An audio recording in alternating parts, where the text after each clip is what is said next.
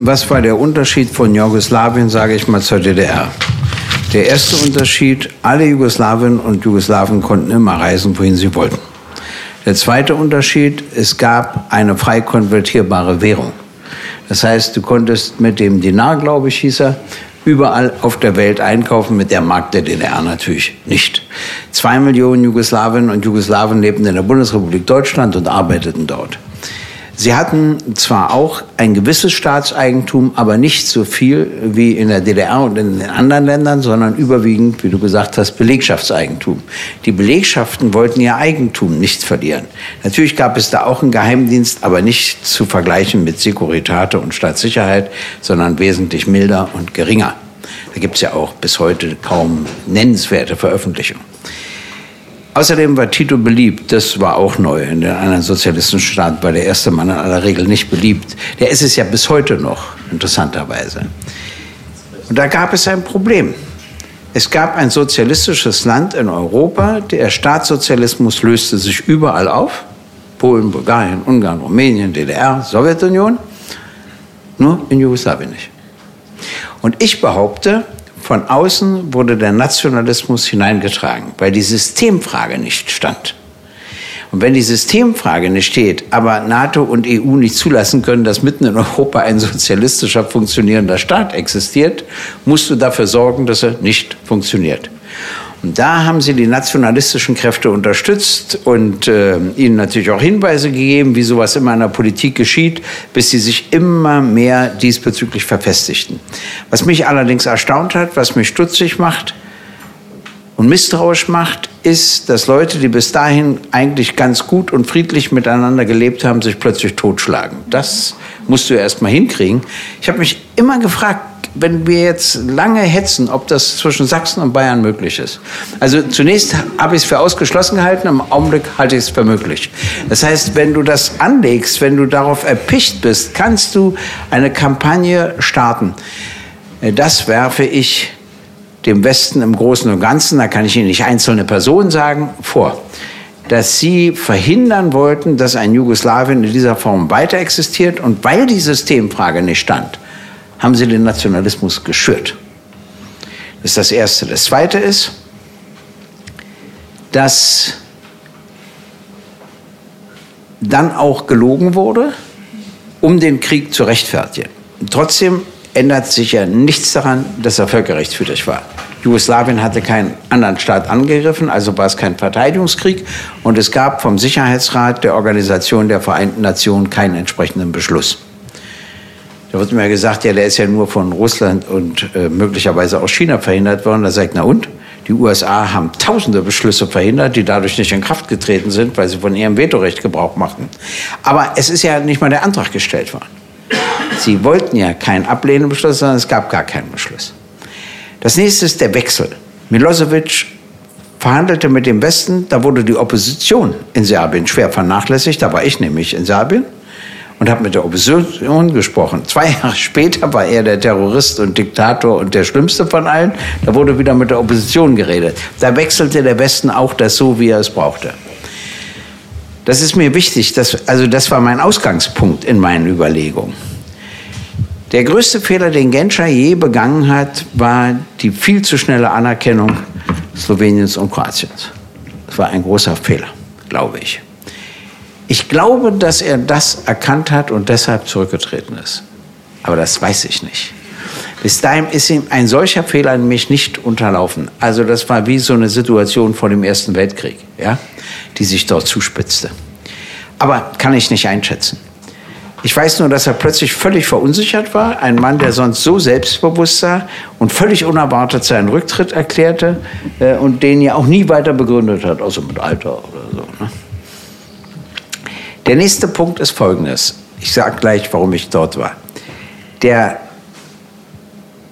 es gibt eine interessante Parallele, die man stellen muss. Also die Begründung lautete doch, Serbien verletze die Menschenrechte der Kosovo-Albanerinnen und Kosovo-Albaner. Außerdem begenne, begönne ein Völkermord. Und das muss man verhindern, deshalb muss man einmarschieren, selbst wenn es völkerrechtswidrig ist und so weiter. Man hat keine andere Chance. spitze sich zu in dem Satz von Fischer. Eben, ich habe ja nicht nur gesagt, nie wieder Krieg, ich habe auch gesagt, nie wieder Auschwitz. Was wiederum eine Unverschämtheit ist, und zwar von Rechten wie von Linken, die Suche nach einem zweiten Hitler. Es gab nur einen. Punkt. Es gab auch nur einen Auschwitz. Punkt. Und immer wieder die Suche, einen zweiten Hitler zu finden oder ein zweites Auschwitz zu finden, finde ich geradezu widerlich, egal von welcher Seite. Auch die Linken dürfen den Fehler nicht machen.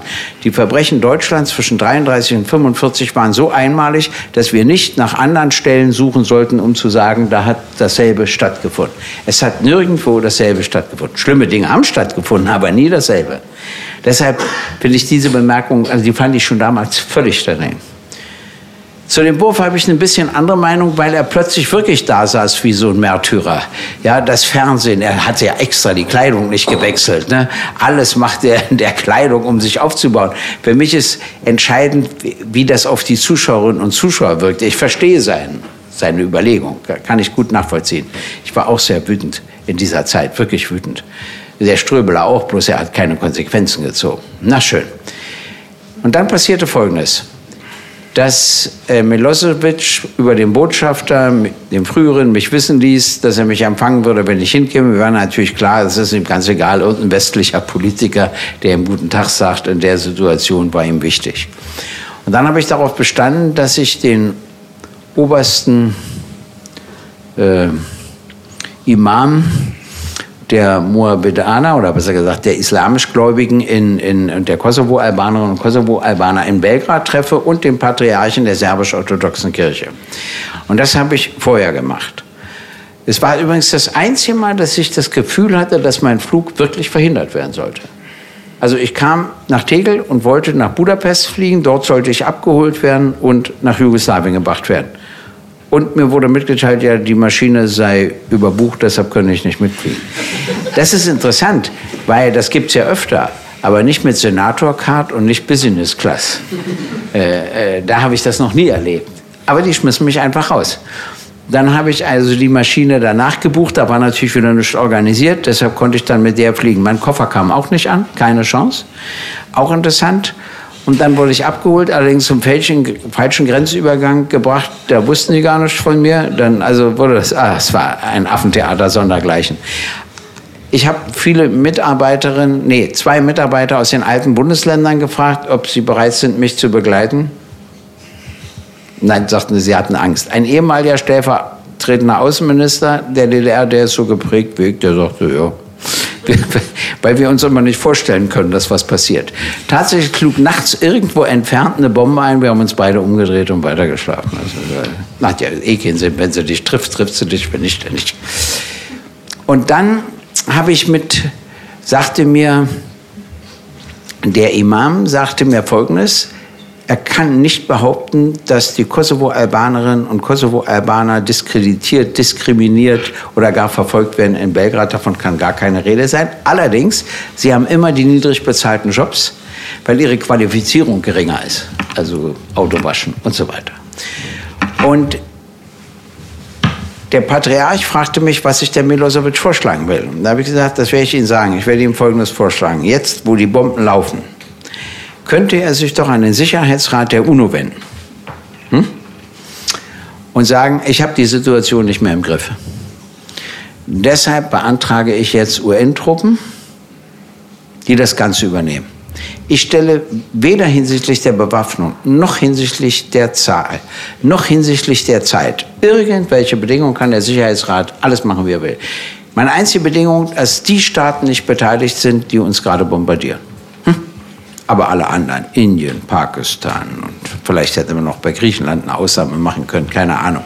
Alle anderen Staaten können das machen. Das wäre interessant gewesen. Was hätte denn der Westen plötzlich gesagt, wenn er Truppen durch den Sicherheitsrat anfordert, äh, nur die Staaten ausschließt, die ihn gerade bombardieren, was ja nachvollziehbar ist. Und da sagte der Patriarch zu mir, hoffentlich macht er das.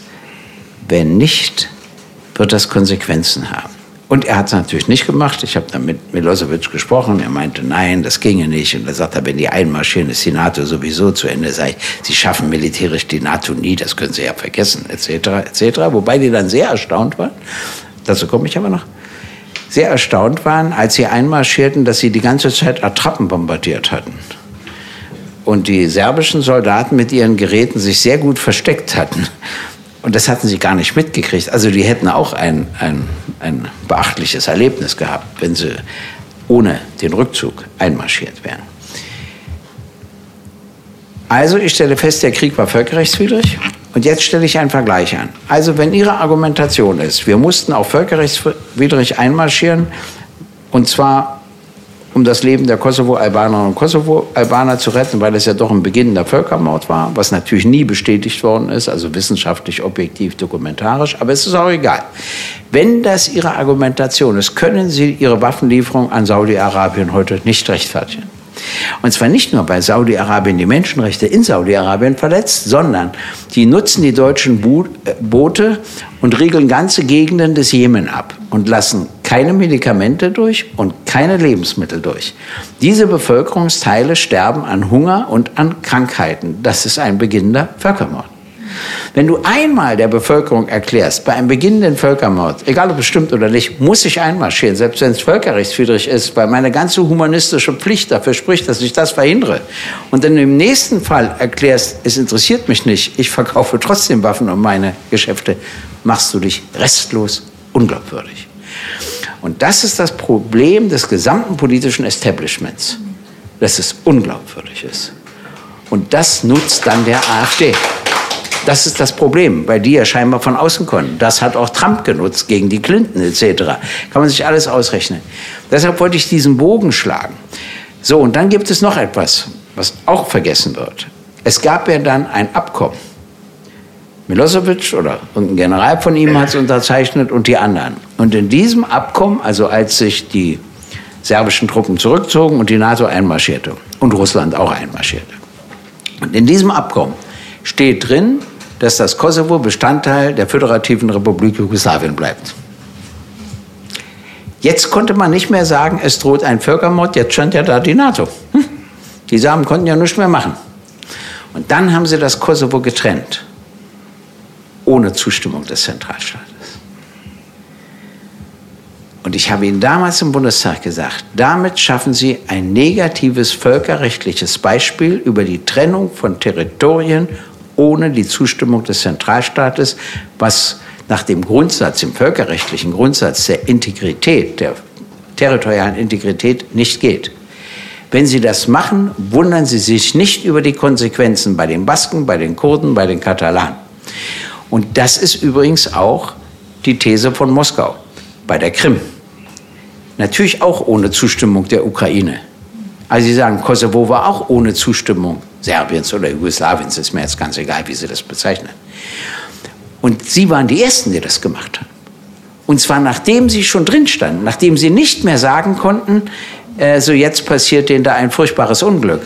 Und dann haben sie die Unabhängigkeit anerkannt. Dabei hätten sie unter uns gesagt, Belgrad so unter Druck setzen können. Die wollen ja unbedingt in die EU und so weiter, bis sie dann doch irgendeinen Weg zugestimmt haben. Aber haben sie nicht, haben sie nicht nötig. Und zwar, weil sie so sehr gesiegt haben am Ende des Kalten Krieges, dass sie dachten, sie brauchen das Völkerrecht nicht mehr. Deshalb der Einmarsch, deshalb die Lostrennung des Kosovo. Alles Sachen, die wir jetzt bezahlen. Weil, ich sage das nochmal, der Putin hat ja eine Zusammenarbeit angeboten, diese abgelehnt hat. Jetzt bestimmt er sich auch unmöglich, das ist wieder eine andere Frage etc. Aber ich sage das nur deshalb, weil mich das alles sehr, sehr beschäftigt hat. Und dann kam ich zurück. Und da war ich in den Tagesthemen. Und Wickert fragte mich, ob ich denn mit ihm auch über Menschenrechte gesprochen habe. Selbstverständlich habe ich gesagt und äh, so weiter. War alles noch okay. Und am nächsten Tag im Bundestag nannte mich Schröder und sagte, Sie laufen im Augenblick Gefahr oder nicht Gefahr. Äh, wie nennt man das denn? Äh, was war man immer von Moskau? Fünfte Kolonne. Was? Ja, fünfte Kolonne. Er sagte, also Sie waren ja bisher die fünfte Kolonne Moskaus, nun wären Sie die fünfte Kolonne Belgrads. Damit war ich zum Abschluss freigegeben. Und der Wicker, der ja am Vortag noch freundlich zu mir war und wissen wollte, worüber ich mit ihm gesprochen habe, änderte gänzlich die Richtung. Und da wurde ich in einer Richtung angefeindet, wie ich sie auch Ich hatte sie schon vorher erlebt, aber in anderem Zusammenhang, in diesem Zusammenhang, so dass selbst Mitglieder meiner Partei plötzlich verunsichert waren. Aber im Kern standen sie dazu. Aber das habe ich so auch noch nicht erlebt. Und ich hatte dann folgende Schwierigkeiten. In einem albanischen Restaurant wurde ich nicht bedient und in einem serbischen hatte ich größte Schwierigkeiten, bezahlen zu dürfen. Also das habe ich dann auch selten erlebt. Und ich will dir bloß sagen, mit Joschka Fischer war ich seitdem auch fertig. Seine ganzen Sprüche, alles, was er da gesagt hat und wie er alles aufgegeben hat, wofür die Grünen diesbezüglich mal standen, hat mir auch gelangt. Das muss ich schon sagen. Ja, war ein bisschen lang, aber ich wollte Ihnen das mal im Zusammenhang erzählen, wie ich das gesehen habe und wie ich da hingefahren bin und naja, auch wieder zurückgekommen bin.